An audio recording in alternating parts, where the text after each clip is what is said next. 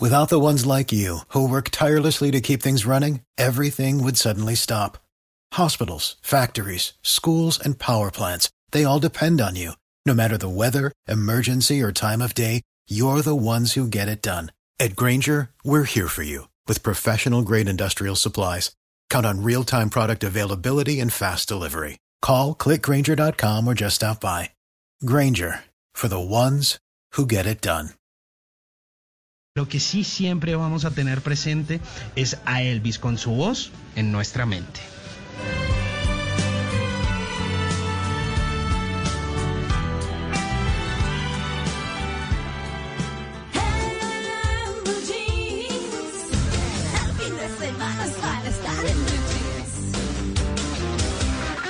Bueno, pues eh, los fantasmas tienen muchas interpretaciones.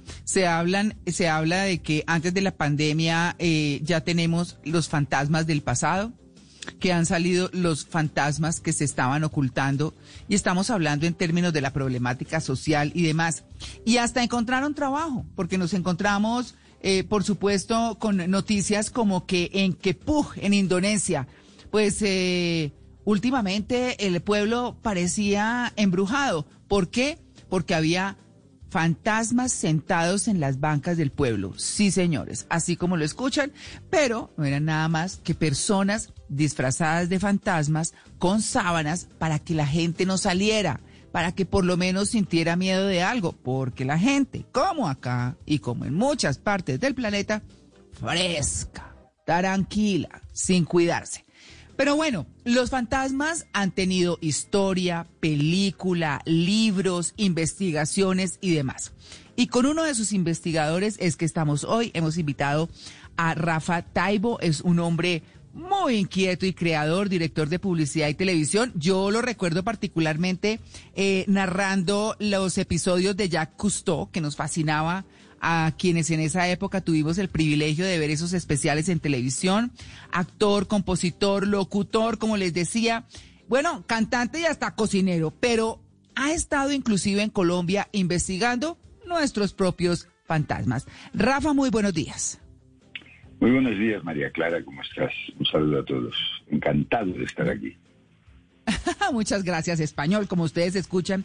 Pero bueno, Rafa, yo quiero preguntarle, ¿Qué es un fantasma? Porque se habla de energías, eh, se habla de muchas cosas, pero ¿qué es un fantasma? Pues querida amiga, según los, según los, los expertos con los que llevo relacionándome en estos últimos cinco años de investigación a través del programa Ellos están aquí, un fantasma es una entidad, una energía autoconsciente y que tiene conciencia de sí misma, no así un espectro. Un espectro, sin embargo, es una especie de holograma, una impronta de una imagen que por algún motivo ha quedado retenida en un bucle del espacio-tiempo y que no tiene conciencia de sí misma, es como una especie de holograma y podría ser, por ejemplo, pues esa casa encantada que hay en, todos los pueblos donde a una hora concreta de la noche se ve asomarse a una joven a una ventana, eso es lo que se conoce, según los expertos, como espectro, una entidad sin conciencia de sí misma. Sin embargo, un fantasma sabe que es, sabe que existe.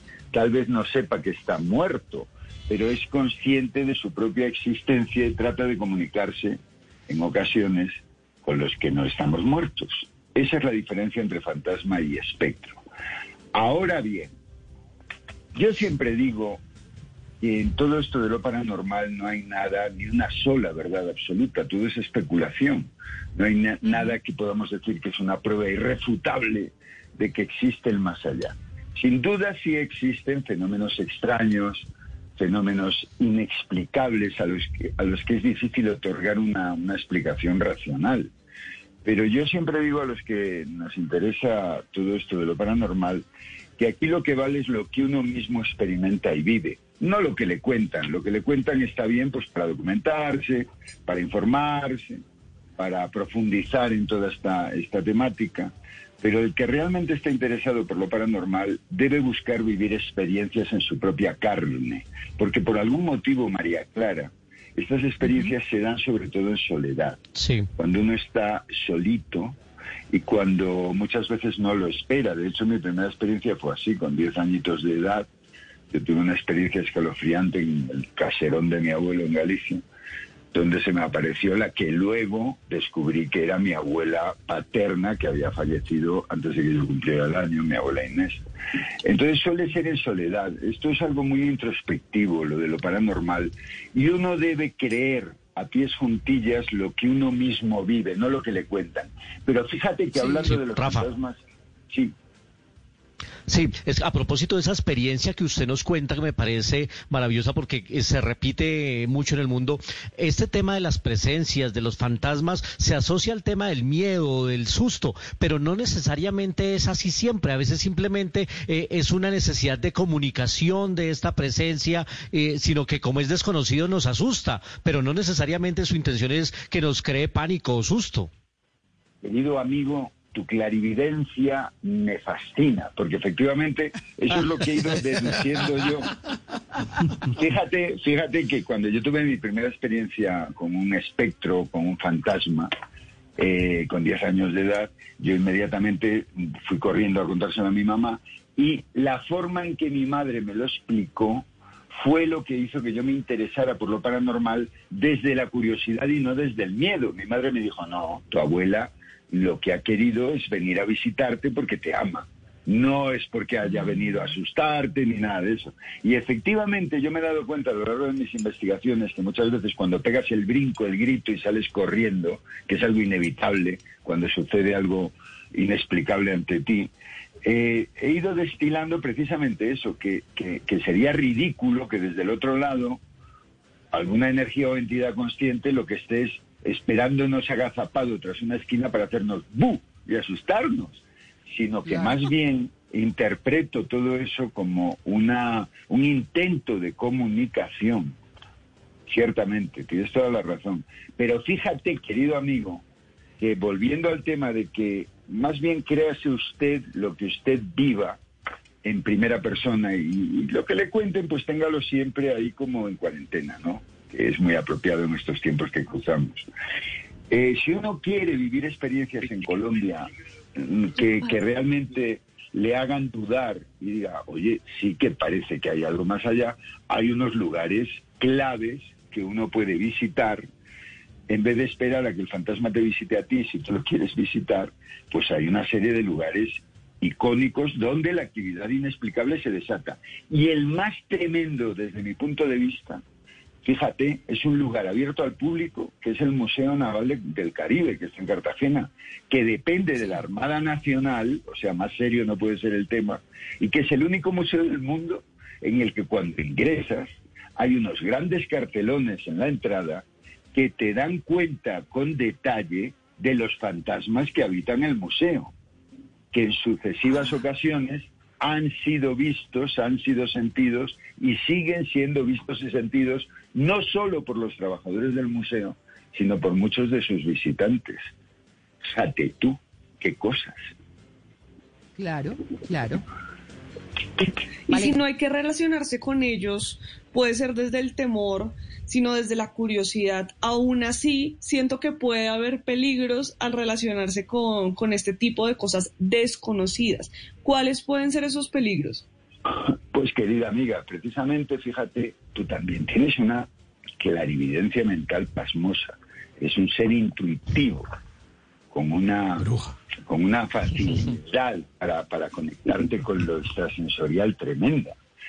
Precisamente tengo en mis manos un caso ahora mismo que saltó a mí hace tres días a través de una coreógrafa colombiana que me puso en contacto con una artista mexicana que estuvo jugando con la tabla Ouija, que parece una tontería, pero que según los expertos y los hechos parecen corroborarlo, es una forma de abrir un portal a lo desconocido por donde se pueden colar cosas que no son tan buenas. Y esa mujer que jugando con la Ouija se rió mucho, lo pasó muy bien, lleva un mes de pesadilla eh, en la que en su casa suceden todo tipo de acontecimientos y lo peor es que ella siente una amenaza latente a su alrededor, que es lo que yo siempre digo, refiriéndonos a lo que hablábamos al principio. Tener miedo o no tenerlo Eso te lo va a dictar tu propio cuerpo, que te aseguro que es el mejor detector paranormal que existe. Todos esos mm. artilugios electrónicos orgánicos están muy bien, pero quedan años luz de lo que tu propio cuerpo te puede decir en cuanto a lo que te rodea. Tenemos unos instintos, unos reflejos que, que, que, nos, nos hablan directamente si somos capaces de escucharlos y estamos atentos. ¿Quién no ha sentido el famoso vello erizado en la nuca o el escalofrío que te recorre el espinazo? Pues eso son las advertencias que tenemos impresas en nuestra genética desde que el hombre es hombre y que nos ha ido advirtiendo a lo largo de nuestra evolución de que algo malo o bueno se cernía sobre nosotros. Lo que pasa es que hemos ido enterrando en esta sociedad absurda y con pies de barro que hemos construido toda esa relación con lo místico, sustituyéndola por un materialismo absurdo que no nos lleva a ningún lado como estamos viendo en esta pandemia. Es mi opinión. Claro. Hmm. Claro, hmm. pues yo, yo, Rafa, yo, yo tengo eh, varias inquietudes. Eh, yo decía al comienzo del programa eh, que yo sí, pues yo creo en los fantasmas porque los he visto. vi uno y les comenté, un compañero, un colega que falleció en un accidente y algún día me desperté y lo vi ahí parado. Yo, es decir, me senté, me tapé la cara y no, no quería abrir los ojos y me puse a rezar. Yo soy católica eh, y luego abrí los ojos y ya no estaba. Prendí la luz y bueno, me quedé como rezando. Yo dije, ¿será que está en pena? ¿Será porque, claro, fue un accidente aéreo? Pero uno, ¿por qué? Ah, entonces me decía la gente, ay, mire, eso es el dolor suyo. Es que usted está triste y entonces el cerebro le genera y le crea esas imágenes y demás. Pero eso no, eso está en su, dice, claro, dice, eso está en su cabeza. Yo quiero preguntarle, uno, ¿por qué ve esas entidades? Porque no siempre las ve, y luego le cuento, pero, pero, eh, ¿por qué la gente dice, eso está en su cabeza? ¿Eso puede ser? Pues mira, querida amiga, yo, eh, pese a ser un investigador paranormal de, de, por afición y por devoción, y porque me siento una curiosidad inmensa por saber qué es lo que puede haber a nuestro alrededor, eh, yo me aferro, a lo largo de todos estos años de investigación he descubierto una teoría que se llama la psicorragia. La psicorragia es una teoría que defiende precisamente eso, defiende el hecho de que nuestra mente es la máquina más milagrosa de la creación y es una absoluta desconocida para nosotros.